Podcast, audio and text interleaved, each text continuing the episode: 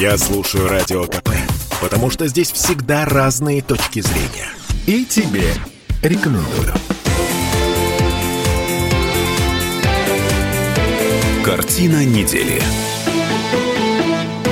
А помните, помните, чем вы занимались на уроках этики и психологии семейной жизни и какой полезный для будущей взрослой жизни опыт вы приобрели на этих уроках? Вот с этой мыслью мы вернулись в студию радио «Комсомольская правда». Я Дмитрий Делинский, ректор гуманитарного университета профсоюзов Александр Записоцкий. А, я прекрасно помню, а, как нам было скучно. А, Александр Сергеевич, в ваше время преподавали в школе вот что-то, вот когда не вы учились? было в наше время таких уроков. Не было. И секса Мы в ваше жили, время не жили было. по старинке. Нам объясняли, что семья – это очень важно, что создавать ее обязательно нужно, что делать это нужно ответственно, чтобы дети твои не жили, ну вот мужчин убеждали без отца, чтобы одиноким матерям, матерям-одиночкам не приходилось воспитывать обездоленных малышей, которые не получают нормальной семьи. И мы видели массу фильмов и художественных произведений, в которых было низко пользоваться женщиной просто ради сексуального удовольствия. Надо было делать все по любви, должны были быть чистые чувства. Мы читали книги, в которых было все сформулировано про женскую честь, что это такое, как к ней должен относиться мужчина, как должна относиться девушка. Вот вы знаете, мы росли в какой-то обстановке, которая сегодня даже кажется странной. Похоже на, знаете, такой аквариум, тепличные условия абсолютно. Вот, вот это все не имеет никакого отношения к реальному миру. Вы знаете, вот к тому реальному миру это имело отношение. Тогда люди искренне считали, что брак по расчету – это очень некрасиво, так нельзя делать. Были браки по расчету, но я не знаю, вот в моем окружении, ну, надо было очень сильно задуматься, а вот кто из твоих знакомых, вот у кого был брак по расчету? Подобное поведение, оно считалось, ну, скажем так, откровенно совершенно нечистоплотным.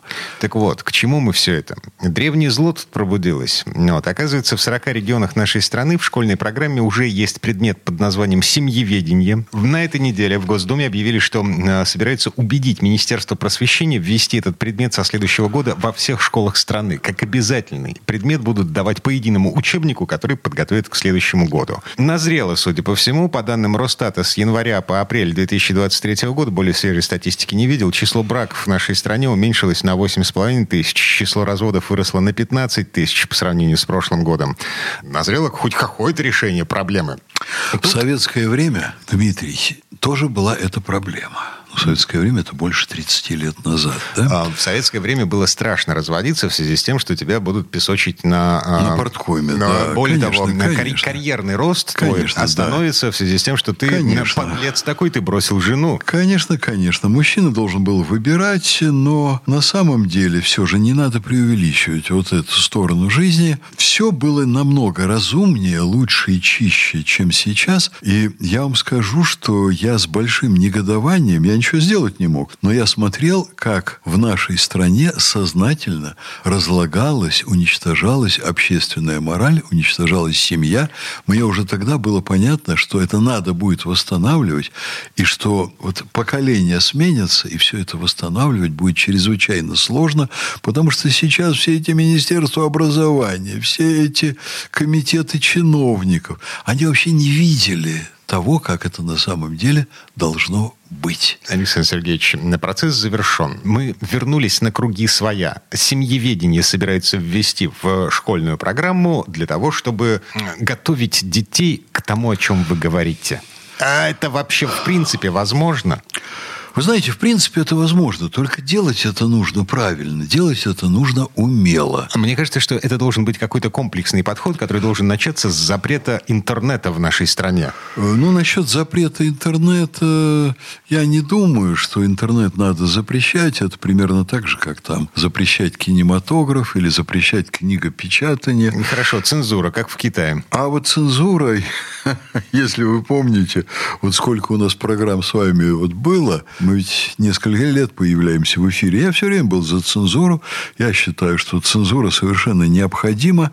Но ведь запрещать – это лишь маленькая толика настоящего успеха. А, это, а, это начало. С этого нужно начинать. Нет, я думаю, что начинать нужно с формирования базовых ценностей. А, формирование базовых ценностей в условиях доступа к абсолютно свободной информации обо всем. Мне кажется, это, это нереально.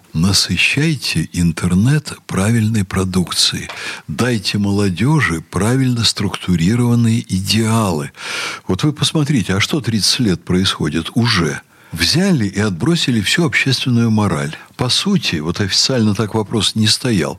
Официально сказали, да, сейчас у нас свобода, делайте, что хотите. А к этому было добавлено мощнейшее влияние телевидения. Я вот специально анализировал, причем не один год, я много сил на это потратил. Э, вот причины слома российской морали, которая была все-таки достаточно прочной в нашем обществе, даже к моменту распада Советского Союза. Мораль была сломана не просто так и не с помощью интернета, а с помощью помощью телевидения. Константин Эрнст как раз рассказывал на одной из лекций в МГУ на факультете журналистики у Третьякова, как они сломали общественную мораль Советского Союза. Они занимались производством сериалов, в которые были заложены модели поведения, новые, которые Эрнсту и его, как же это помягче сказать, подельники, нет, сотоварищи, я скажу, казались правильными. Эти модели поведения. И вот все вот это понимаете, культ силы, удаление из нашей вот сферы морали добра, понятия добра, товарищества, честности, трудолюбия, уважения к старшим, любви к родине. Это все было проговорено в сериалах. Люди садились развлекаться, как справедливо э, утверждал господин Эрнс, только под видом развлечения им показывали по телевидению путеводитель по жизни, как себя надо вести в разных ситуациях, как покупать продавать женщин, как продавать друзей, как воровать там научные открытия, как отжимать друг у друга фабрики. И э, средства массовой информации, конечно, некоторые оставались в руках государства и занимались именно вот этим безобразием. Женщин учили, что успех – это когда ты продаешь свою молодость, свою красоту, свое тело тем же самым олигархам за большие деньги.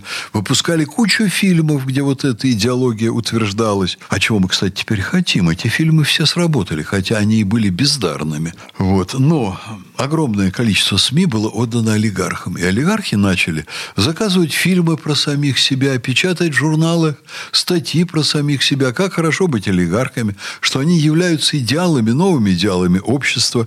Ксюша Собчак объясняла, как хорошо спать со многими мужчинами, что это есть настоящая свобода для женщины и так далее.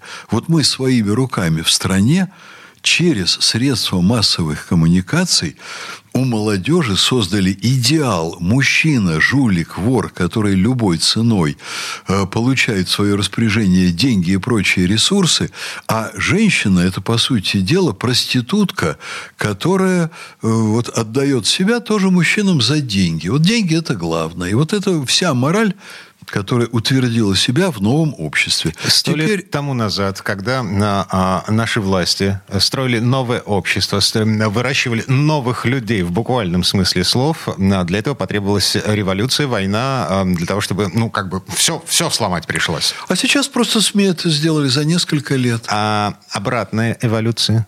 Произошла мгновенно. Мгновенно. Так. Потому что оказывается, что превратить человека, настоящего человека, в животное значительно проще, чем сделать из животного человека. Um, возможно, в этом есть смысл um, просто потому, что быть животным гораздо легче, чем быть человеком. И это рентабельнее ты проще достигаешь те цели, которые животное имеет.